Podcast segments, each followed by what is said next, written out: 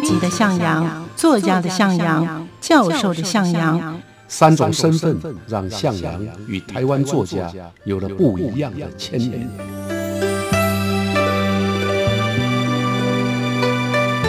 听向阳与徐凡谈他的作家朋友们在写作这条路上，生命与创作如何交织出最灿烂的光芒。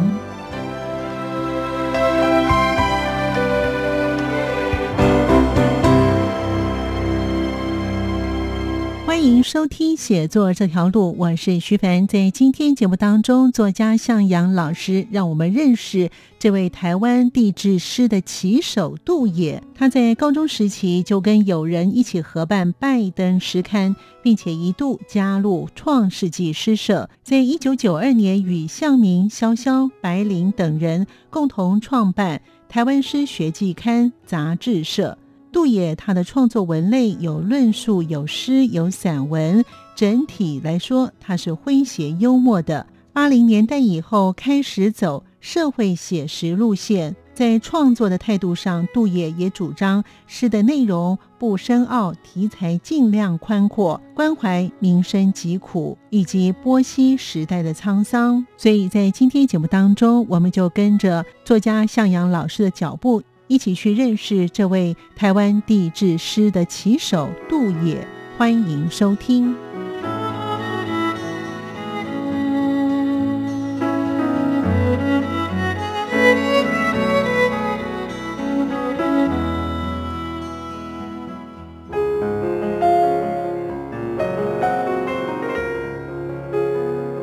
台湾地质师的旗手杜野。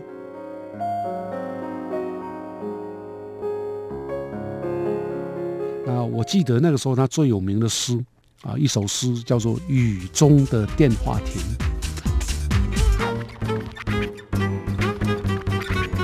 早期因为跟张默他们的关系，所以他比较倾向的是超现实主义的写作方式。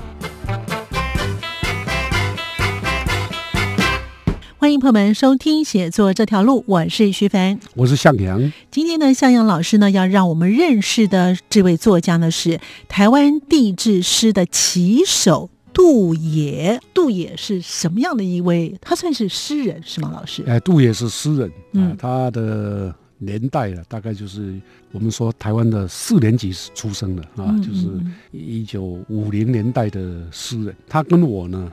呃，有一些小小的渊源啊，就是我们都是一起进入当时的中国文化学院，现在的中国文化大学。嗯嗯，所以他跟我是同学，在写作上呢，他却比我更早起步啊。他大概高中的阶段，他在嘉义读的是高职，嗯，高职的阶段他就已经参与了一个诗刊，叫《拜登》，拜天上的灯啊，灯灯就是灯光的灯，发表了不少好的诗作。是受到台北的诗人啊，像张默的赏识，嗯哼，所以到了大学以后呢，他其实就已经很有名的年轻诗人了，嗯嗯。啊，至于我呢，我到大三才开始写正式的发表一些诗作，所以在诗的这个路上呢，他是比我啊早出发的诗人，嗯哼啊。那也因为这样啊，所以通常在学校里面的时候呢，他就有时候也会帮忙我了哈。那我记得那个时候他最有名的诗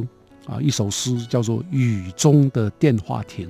嗯哼，我们现在已经很少看到电话亭了。哎，对。可是你想，十年前、二十年前，手机还不是很发达的时候，台湾到处是电话亭。那他写一个电话亭是用红色的电话亭，写的非常好，而且到今天为止还是被认为啊是一首非常好的、精简的的好的小诗。嗯嗯，它只有四行，我念一下，好，然后解释一下，你就知道，啊，这个是个年轻的、优秀的诗人才可能想得到的。嗯嗯，突然以思想吉祥闪电的鲜血淋漓的玫瑰啊，凋微。你看，题目叫做《雨中的电话亭》，可是内容写的是什么？内容写的是有雷击，有雷光闪闪。打在红色的电话亭上，就好像啊鲜血淋漓的玫瑰，嗯啊，然后突然凋微了。嗯哼，那写爱情，啊写爱情的这种表现呢，第一个啊，是雨中电话亭的外在的景象，像一朵红色的玫瑰在雷雨当中被打掉，然后凋萎了，啊，那个图像很很鲜明。可是呢，另外一个呢，就表现了心碎，就就是个电话亭也有心，又转遇到那种我们的内心，我们的内在，嗯，因为爱情的凋萎而内心呢跟着碎掉了，啊，所以。这是一个双重转折的诗句，其实上面没有讲爱情，他只有说用思想吉祥闪电的鲜血淋漓的玫瑰凋萎了，可是就带给你很多的想象，嗯，啊，所以这早期的早期的现代诗里面，它被认为是一个很重要的年轻的新秀。那老师呢？依照诗啊，那老师因为也是这方面的专家哈，所以呢，依照他刚才老师谈到这个雨中的电话亭啊，他以诗的这种像写诗的方式的话，他有一些这个像名词或者是有怎么样什么跳行啊等等，有这样子的一个。我们通常啊，现代诗啊，就是像刚我练这个，它总共才四行，对，它有你刚提到的跳行，嗯，像突然后面变成以思想吉祥闪电的。然后又跳行，鲜血淋漓的玫瑰啊，再跳行凋微啊，它是为了要造成一种阅读上的可以说短暂的停留，然后包括节奏上面的中断啊，这是现在是比较常用的一种跳行的技巧。嗯，它跟散文就有不同的区别。嗯哼，当然这也很容易造成阅读上啊，有些人会觉得莫名其妙看不懂，它会跟语法我们正常讲话的语法。有点违背，嗯，有时候会反语法，也就是说不照本来的句型跟语法来来写啊，因为你把它断掉了，嗯哼啊，可是，在诗里面呢，却让这个断裂的空间呢，有了一些想象的可能，嗯，所以它就提高某种想象力。那当然写得好，那就是名诗；啊，写得不好就是烂诗。这个 这个部分呢，就要看个人的能力。所以当时呢，这个杜野呢也被诗人张默誉为一骑拔尖的高音。对啊，就是因为刚刚我们讲的那一首《雨中的电话亭》，杜野就从一个年轻诗人变成当时诗坛呢大家仰望的重要的诗新锐。所以老师刚才也有提到说呢，因为呢杜野呢他是十六岁就开始创作了，那而且呢他也在跟他的师友呢共同创办了。拜登这个诗刊哦，所以老师在大三的时候呢，被推为华冈诗社的社长。那在这段期间，老师就认识杜野了吗？还是说，因为这段期间有很多事啊，比如说我们都在同一个学校，嗯，我们都写诗，那他比较早成名，我还没成名啊，所以他会帮忙我啊，比如说联络那个时候最重要的诗刊叫做《创世纪诗刊》，那我要办演讲啊，他就帮我介绍洛夫。雅璇、张默或者像管管，包括罗青、季璇啊，所以他因为提早进入诗坛，所以他都认识这些台面上的诗人啊。那时候我们才二十来岁，台面上这些诗人也不过三四十岁，有的到最高到五十岁，像季玄。嗯啊，但是他帮忙我，那我也因为这样就认识了这些诗坛的前辈，所以这个是第一个，他对我可以说在我读大学的时候，应该说对我很多的支持。除此之外呢，他因为张默对他赏识，所以他跟张默也很熟。嗯哼，而那个时候的张默呢，啊，在华新文化公司编一本文学杂志，啊，这本文学杂志叫《中华文艺》。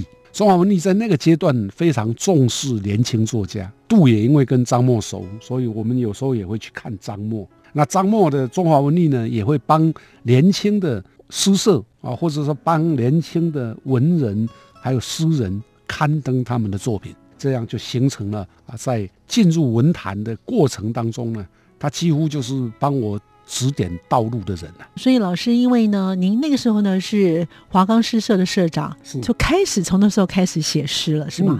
啊，这个有时候被逼上梁山了，你就要有一把照啊，就是你要拿出本领来。那我要当社长，我就想说，我假设还是以前一样，只是自己涂涂抹抹、涂涂写写，然后不发表，那人家一定会觉得我不够资格。啊，所以就被逼的，逼的我必须要发表。那也在这个状况底下呢，我开始投稿。嗯嗯。那当然投稿了，还幸好了，就是我的创作呢还不错的部分，就是我有自己的一个风格。对，比如我用台语写诗，所以没有人写。对，我用诗行写诗，没有人写，我都是开创的。啊，所以就比较容易啊，被诗刊报纸所采用。所以大概一年后啊，也就出版了诗集。所以后来老师后来追上了，没有没有没有没有。好，那其实老师也刚才有提到说呢，因为呢在大学的时候邀请一些这个文学家，那杜野呢也就是协助老师呢邀访这些的文学作家到学校去呃演说啊，哈等等。所以在这段期间，老师呢接触了这些作家之后，对您日后自己本身在写方言诗啦，在写十行诗啦，是不是有很大的帮助？当然都会有啊，就是我们基本上不同的领域也都一样啊。你师傅引进门呐，啊，修行在个人。是的，所以我们通常必须要广泛的接触各种不同的专业者。我们文学家或者我们写诗的人，当我们就要接触我们的前辈，然后阅读他的作品，通过他的作品，然后来让自己的创作啊有所提升。嗯，这就是师傅引进门啊，修行要看你个人 啊。所以当年。啊，因为有这个诗社，然后幸好也有像杜爷这样的朋友，包括那时候还有李瑞腾也是，他是我的学长。哦哦。那刘克湘呢是我的学弟。是。啊，所以基本上我们在那个阶段呢，互相之间呢，互相提拔，嗯，那互相刺激，嗯，啊，那这个部分呢就不再只是师傅了，他还是同才，就是同道之间呢，互相砥砺。啊，互相批评啊，说你这个地方写的不好，那个地方写的不好，或者你这个地方写的很好，那大家就会哇怎么样怎么样，然后自己会要求自己。那阅读，比如说像我读杜野的诗，读刘克襄的诗，那也会反省我自己的诗好在哪里，不好在哪里啊，这个都是正面的，相互相成。所以老师，当时你们在学校除了华冈诗社之外呢，学校也有很多的一些的报道，像譬如说华夏报道啦等等。那是校刊。哦，那是校刊，嗯华夏导报啊，那是一份像报纸型，但是开数比较小，不是一不像现在大报纸那种全章，大概就是像这样的一份 A 四的纸啊，然后两面印刷。两面它就是报纸的形式，就一张吗？哎，就一张。哦哦哦。然后就全校同学可以自己去领，它等于是校内的讯息，校内的报纸。好，所以老师在那段时间呢，认识了这位杜野哈。那杜野后来跟老师又有什么样的交集呢？后来当然就是包括我刚刚提到，除了认识诗坛的朋友之外呢，我们那个时候还办了一个大型的。讲座叫做《中国新诗系列讲座》，对，是那是一九七零年代，嗯哼，啊，其实谈的都是台湾的现代诗啊。我那个时候呢，我们找的人啊，非常的齐全，轰动了整个校园。哇！我们从礼拜一排到礼拜六，礼拜一请季玄讲总论，礼拜二请雅璇啊讲中国新诗严格，礼拜三呢请管管谈中国诗跟禅，礼拜四呢请张默讲诗的批评。礼拜五请洛夫讲诗的语言跟结构，礼拜六呢请那个罗青哦罗青讲中国新诗的展望，嗯嗯，所以基本上是把礼拜一到礼拜六全部都排满了。今天我们可能很难想象一个诗社的演讲，而且那么冷僻，怎么可能从礼拜一排到礼拜六？然后你不怕小猫两三次吗？嗯，我们那个阶段不是哦，我每一天都客满，每一天整个。就是我们那个演讲会场啊，老师啊、学生啊，全部都满了。就只有那个文化大学的学生吗？师生吗？对啊，那哇，你看很恐怖啊，啊，都满啊，所以基本上可以想见那个阶段的台湾的现代诗啊，好像来到一个高峰的感觉。帮我约人的或者引荐我去找人的就是杜野啊，这是一个过程。所以我们两个一起策划活动，提诗人的名单，邀请诗人。跑公文要经费办活动，所以就等于我跟他分工了啊，他做前面的，我做后面的。哇，这个虽然呢，时隔多年之后，老师再回顾看一下，哇，你们当时找这些的都是名家了哈，而且呢，老师您本身这些的作家当中也有一些的作品，也是不是也可以聊一下这些作家的作品有哪些的代表？走过春夏和秋冬，梦想的心在跳动，我们拥有同样的阳光，穿越地球天空，让你听见不一。样的阳光，向世界的爱转动。欢迎朋友们继续回到节目当中。作家向阳老师说，八零年代初期。杜野开始走社会写实路线，散文是以小品为主。在三十三岁前，他走的是唯美路线。从《永远的蝴蝶》开始，他逐渐离开小我软性唯美的象牙塔。改编之后的文章内容，勾勒人世人性冷讽热潮，呈现忧郁沉痛的心情。在评论上，他的新诗跟古典诗都是他研究的对象。我们继续聆听作家向阳老师，让我们认识这位诗人、这位作家杜野，以及他为什么会称为地质诗的旗手。欢迎您继续的收听。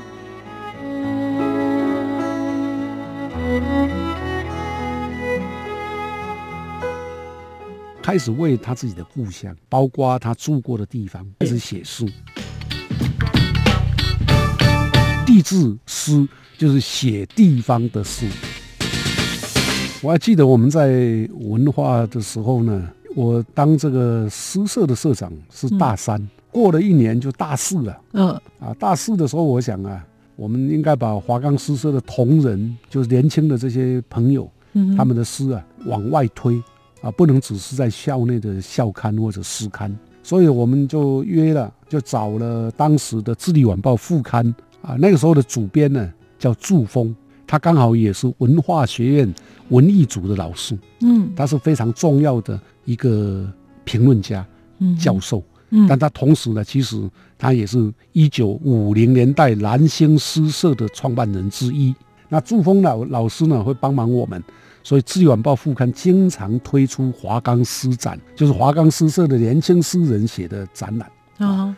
那另外呢，华夏导报就是你刚刚提到的啊，那它是校刊，对啊，我们就用啊所有诗社同仁的作品放在导报上面啊。我到现在手上呢还有一份全开报纸型的华冈冬季诗人抒情展，总共四大个版面啊，一二三四啊，因为这个是特刊呢，那也是华夏导报出钱的，就是学校出钱。那我们呢就找了当时的。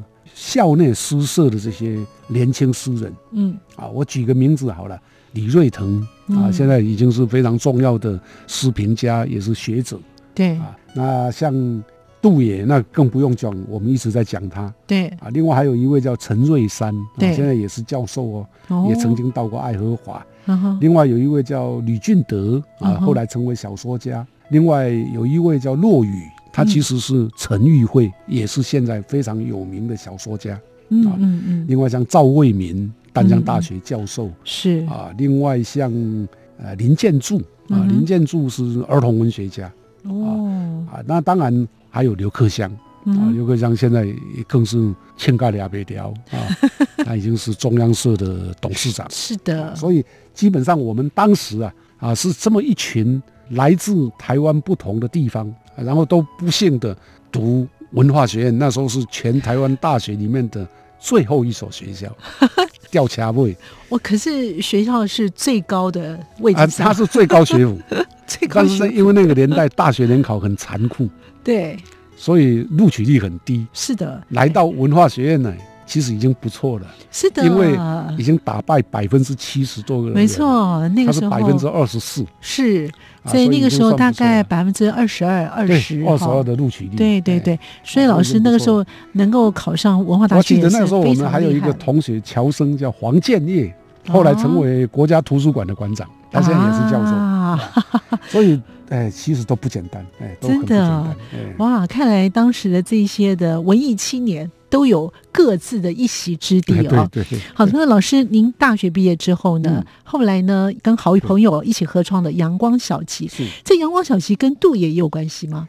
呃，比较没有关系。我们那时候创办阳光小集的时候，我们找的呢，基本上是高雄为主的诗人。嗯。因为他创刊的地点在一九七九年十二月的高雄。嗯哼，一九七九年十二月的高雄发生了一件影响台湾历史很重大的事件，叫做美丽岛事件。是的，那我们这个小诗刊当然跟美丽岛无关，啊，我们只是几个喜欢写诗的朋友说啊，我们呢八个人，那八个人呢都把自己的诗交出来，然后印一本诗集，所以我们叫阳光小集。一开头呢，哦其实是要印诗集。嗯嗯。那杜爷那个时候已经很有名，所以我们当然跟他就没有关联。嗯。可是呢，他会写稿子给我们啊，所以我们也会跟他要稿，那他都会给我们作品，嗯，大概嗯就是这样。所以那个时候呢，老师您已经是社长了哈，在一九八零年被推为社长，所以您跟他邀稿的时候呢，嗯他也寄来四首的诗作是作。啊，没错这。四首的诗作跟他以前的风格不太一样吗？开始改变啊哦，他早期因为跟张默他们的关系，所以他比较倾向的是超现实主义的写作方式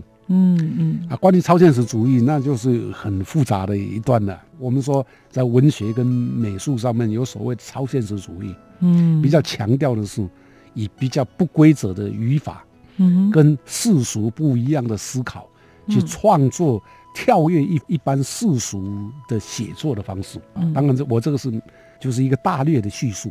通常这种作品，它会比较排拒写实的东西，也就是说比较排拒社会事件。可是杜爷在这个阶段给我们的，因为阳光小集比较强调的是写实主义的文学，哦，那杜爷给我们的也改变了他的诗风啊，嗯比如说他的稿子里面有处女膜整形、荣辱、命案 啊，这些都很靠近社会现实的。好，所以呢，这也就是他诗风的对转变的对时候哦，没就是杜野情诗集哦，他作为这个标语哦，老师呢在进入呢《自立晚报》的时候担任主编的时候，嗯也有跟他邀稿，那这个时候的诗作又有改变吗？老师？这个阶段呢、因为一九八零年代啊，台湾进入一个民主化的过程，是党外运动形成，所以对年轻的诗人、小说家，年轻的就是那个年代的年轻，现在都不年轻了。嗯那个年代，像杜也算年轻，我算年轻，因为我们那时候都才三十岁左右，对我们产生很大的影响，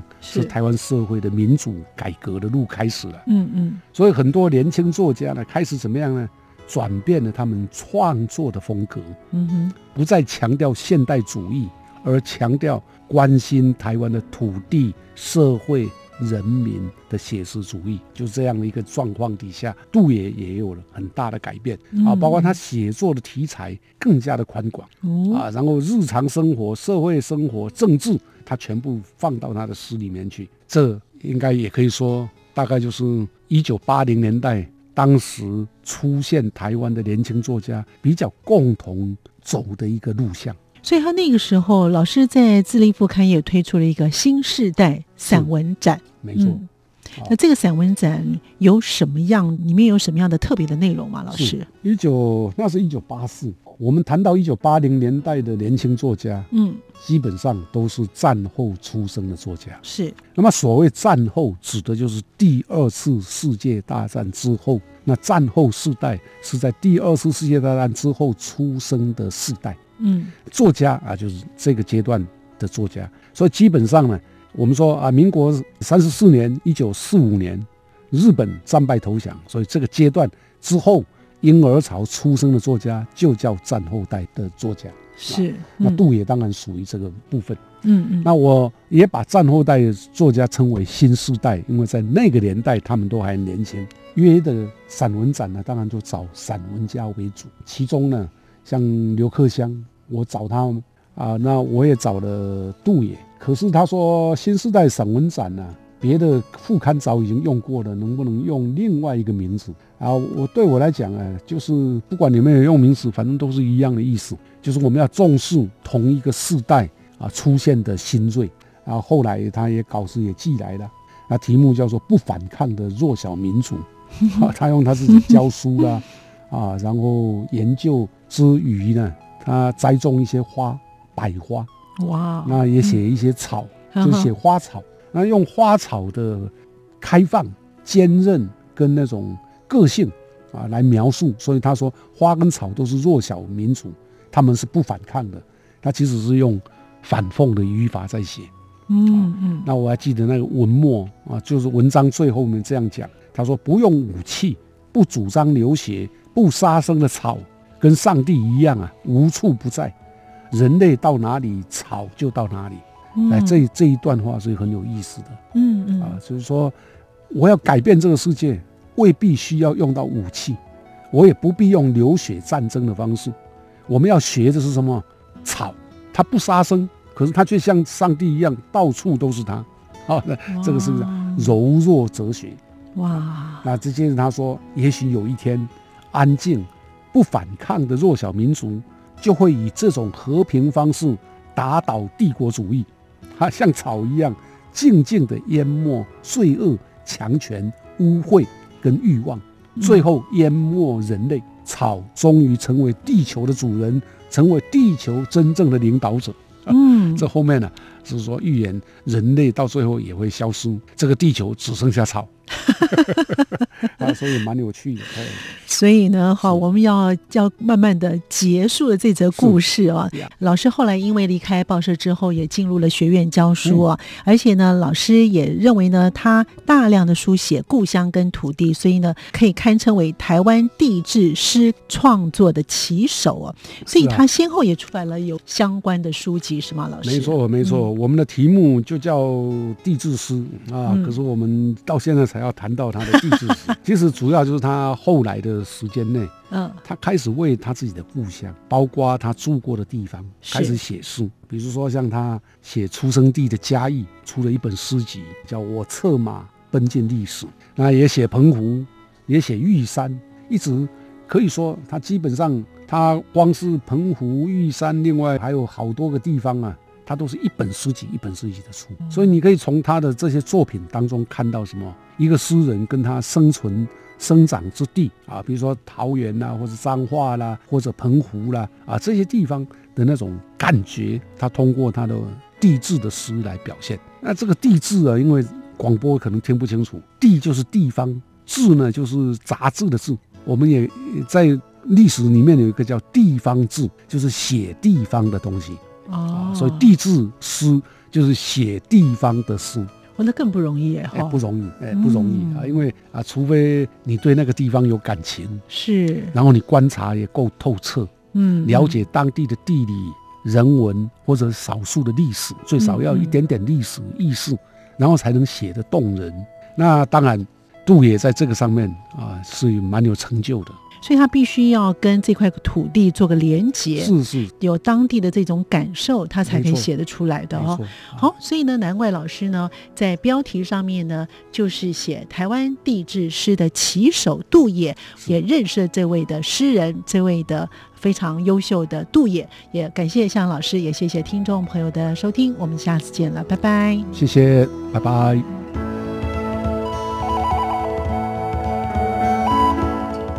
感谢您的收听，我们下次见。